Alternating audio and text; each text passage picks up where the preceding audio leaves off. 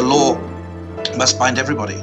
There's a saying from, from England, if you forgive me on France 24, uh, the king is under no man but God and the law. Ein englisches Sprichwort frei übersetzt. Der König untersteht niemandem außer Gott und dem Gesetz. Das sagte Karim Khan, Chefankläger des Internationalen Strafgerichtshofs gestern. Er ermittelt jetzt wegen Kriegsverbrechen in der Ukraine. Ob auch Putin dem Gesetz untersteht und ob ihm das gefährlich werden kann, das besprechen wir gleich im Nachrichtenpodcast Was jetzt? Außerdem erzählt ein Anwohner aus Kiew, wie er seinen Alltag in der ukrainischen Hauptstadt gerade gestaltet. Ich bin Pia Rauschenberger und jetzt gibt's noch einen kurzen Nachrichtenüberblick. Ich bin Anne Schwed, guten Morgen.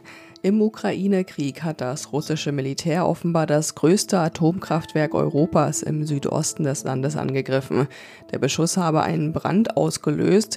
Internationalen Energiebehörden zufolge ist in der Umgebung jedoch keine erhöhte Strahlung aufgetreten. Der ukrainische Präsident Volodymyr Zelensky spricht von nuklearem Terror. Kein anderes Land der Welt habe jemals Atomanlagen beschossen. Die Ukraine und Russland haben sich bei ihren Gesprächen darauf geeinigt, sogenannte humanitäre Korridore einzurichten. Damit sollen Zivilisten aus Kriegsgebieten rausgeholt werden können oder mit Lebensmitteln und Medikamenten versorgt werden. Wo genau die Korridore geschaffen werden sollen, ist noch unklar. Dazu soll es weitere Gespräche geben. Nach ukrainischen Angaben ist das das einzige Ergebnis der zweiten Gesprächsrunde mit Russland. Die dritte Runde soll Anfang nächster Woche stattfinden. Redaktionsschluss für diesen Podcast ist 5 Uhr. Werbung. Wie geht es weiter mit der Europäischen Union? Präsidentschaftswahlen in den USA, EU-Parlamentswahlen, geopolitische Krisen und wirtschaftliche Schwierigkeiten. Wir suchen Lösungen für diese Herausforderungen. Am 19. und 20. März auf der digitalen Europakonferenz von Handelsblatt, Die Zeit, Tagesspiegel und Wirtschaftswoche. Über die Zukunft Europas sprechen wir mit Bundeskanzler Olaf Scholz, Wirtschaftsminister Robert Habeck und vielen mehr. Kostenlose Anmeldung unter europe20xx.de.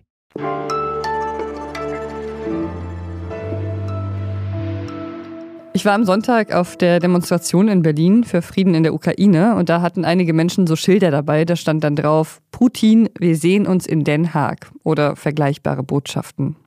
Das zielt darauf ab, dass sich in Den Haag in den Niederlanden der Internationale Strafgerichtshof befindet. Der ist für die Verfolgung besonders schwerer Straftaten wie Völkermord, Verbrechen gegen die Menschlichkeit und Kriegsverbrechen zuständig.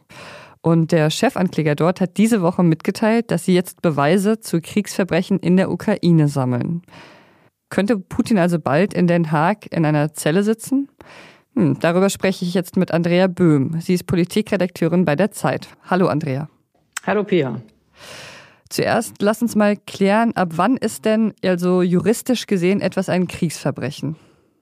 Die Definition von Kriegsverbrechen geht zurück auf die Genfer Konvention. Die Definition umfasst zum Beispiel innerhalb kriegerischer Handlungen gezielte Angriffe auf die Zivilbevölkerung oder auf zivile Objekte, wie zum Beispiel Schulen, Krankenhäuser, Wasserwerke, Pumpstationen, aber auch die Belagerung und Aushäng Aushungern zählt zu Kriegsverbrechen, äh, Plündern, Einsatz von Giftgas, auch die massenhafte Vergewaltigung von Frauen.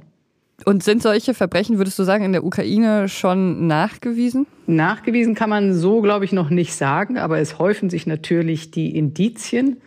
Äh, es gibt äh, inzwischen hunderte von Augenzeugenberichten. Es gibt äh, inzwischen auch verifizierte Videos, die Kriegsverbrechen oder mutmaßliche Kriegsverbrechen ähm, dokumentieren.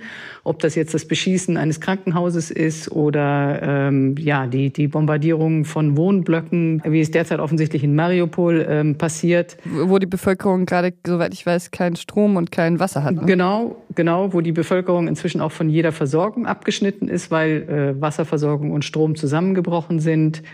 Also da häufen sich die Berichte, es häufen sich die Augenzeugenberichte, wie gesagt, äh, Videos. Es gibt auch erste Vorwürfe ähm, durch Menschenrechtsorganisationen wie Amnesty International und Human Rights Watch. Und es gibt natürlich, und das wird jetzt ganz, ganz intensiv auch gesammelt werden, die Aussagen von Flüchtlingen. Mhm. Spielt es dafür eigentlich irgendeine Rolle, dass Russland einen Angriffskrieg gegen die Ukraine führt? Das spielt natürlich auch völkerrechtlich eine gewichtige Rolle, denn der Angriffskrieg äh, ist inzwischen Teil des Statuts des Internationalen Strafgerichtshofes. Ähm, er kann sozusagen völkerstrafrechtlich geahndet werden, allerdings ist er mit einigen Einschränkungen versehen.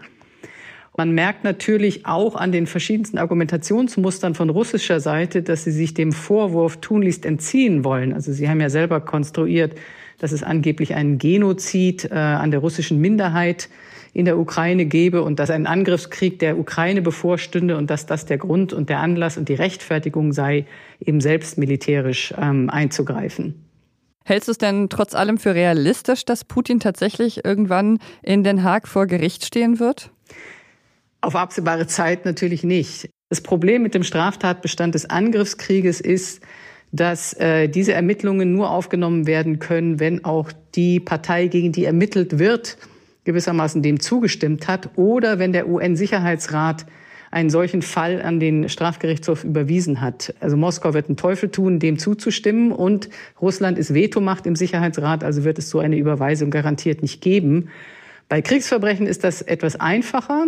In diesem Fall hat die Ukraine ähm, dem bereits zugestimmt, als sogenannter Tatortstaat, dass solche Ermittlungen aufgenommen werden sollen. Da ist es dann allerdings wieder ein bisschen schwieriger, sozusagen eine direkte Verantwortlichkeit von Wladimir Putin nachzuweisen. Bei Kriegsverbrechen muss ich, wenn ich dann Leute anklagen möchte, also zum Beispiel Generäle, Milizenführer, aber womöglich auch Regierungs- und Staatschefs, genau nachweisen, dass sie entweder davon gewusst haben und es nicht verhindert haben oder sie selbst angeordnet haben. Und das ist dann ein etwas schwierigeres Unterfangen. Ich kann mir allerdings durchaus vorstellen, dass in einigen Jahren erst äh, womöglich russische Generäle zumindest angeklagt werden. Ob die dann je vor Gericht kommen, ist dann auch eine ganz andere Frage. Dafür müssen sie ja auch erst verhaftet werden.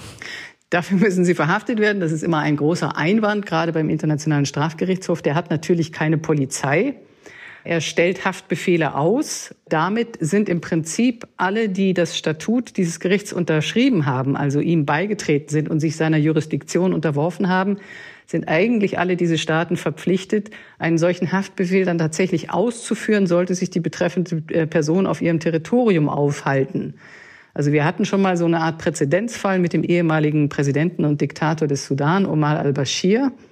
Da haben sich dann leider Gottes nicht alle, gegen denen ist auch Haftbefehl wegen Völkermordes und Kriegsverbrechen erlassen worden. Da haben sich dann verschiedene Staaten nicht dran gehalten, obwohl sie Mitglied des Strafgerichtshofs sind. Aber es hat, sagen wir mal, salopp gesagt, die Reisefreiheit von al-Bashir doch sehr, sehr stark eingeschränkt. Okay. Danke dir, Andrea, für die Einordnungen. Alles klar.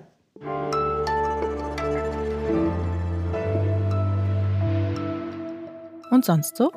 In Berlin am Hauptbahnhof kommen jetzt Züge mit UkrainerInnen an. Und die Geflüchteten sollen hier in Deutschland ja nicht nur mit Essen und einer Wohnung, sondern auch mit Informationen versorgt werden. Deshalb hat Cosmo Radio eine kurze Sendung mit täglichen Nachrichten auf Ukrainisch eingeführt.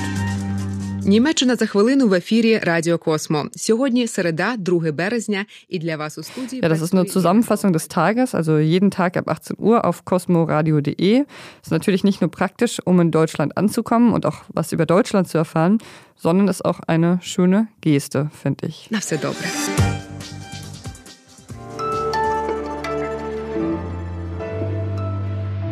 Über diesen Krieg von Deutschland aus zu berichten, das ist manchmal schon belastend genug. Aber wie sich der Krieg für die Menschen anfühlt, die gerade mittendrin stecken, das fällt mir manchmal wirklich noch schwer mir vorzustellen. Gestern habe ich darüber mit einem Mann aus Kiew gesprochen. Während russische Truppen die Stadt einkreisen, wechselt er gerade zwischen seiner Wohnung und einem Schutzraum und versucht neue Routinen zu finden, also einen Alltag im Krieg zu entwickeln. So my name is Dmitro Chaika. I'm from Kiev, Ukraine. I'm a video editor. Uh, at least I was before the war until a week ago. Something happened. Dmitro ist 25 Jahre alt und war bis vor kurzem Filmproduzent. Er wohnt in einer Art Wohngemeinschaft im Westen von Kiew. I'm we usually, usually spend most of our time uh, in the corridor because it's the safe, safest place if we are in the in the apartment and not in the shelter. Uh, but right now I'm in my bedroom. Uh, I've because it's the only quiet place to record this podcast. I've, I'm sitting in the corner of my room as far away from the window as possible, and also I like put a chair and put a blanket on it. So it's like I'm shielded at least by that if the glass breaks. Während unserer Aufnahme hat er sich in sein Zimmer gesetzt und sich da eine Art provisorischen Schutz aus einem Stuhl und einer Decke gebaut für den Fall, dass das Fensterglas bricht. Die Nächte verbringen sie gerade in einem Luftschutzraum und tagsüber sind sie eigentlich in der Wohnung im Flur, weil das der sicherste Ort dort ist. Like at about noon, we go back from the shelter to our apartment. Maybe we go shopping on our way. And uh, we spent here uh, time just uh, like uh, until the evening until the shelling uh, resumes and we go to the shelter again. And during this like uh, period where we were, when we were in our apartment we cook food rest and volunteering like doing some stuff remotely that we can to help our military and civilians with what we can Tagsüber ruhen Metro und seine WG sich aus, kochen und sie arbeiten daran, eine Lieferkette für Medikamente für die ukrainische Armee aufzubauen. Und nachts sind sie dann im Schutzraum und mit dem haben sie wirklich Glück gehabt, sagt er. Strange to say this, but I am the I guess I'm the privileged one uh, to have a shelter like uh, the one like we have. It's very big. Uh, we have water supply there. We have electricity. We have TV. Uh, the cellular network works there. So basically, like uh, it's you can you can live there even for long periods of time. Sie haben also alles Nötige. Sie haben auch noch genügend Vorräte, genügend Essen.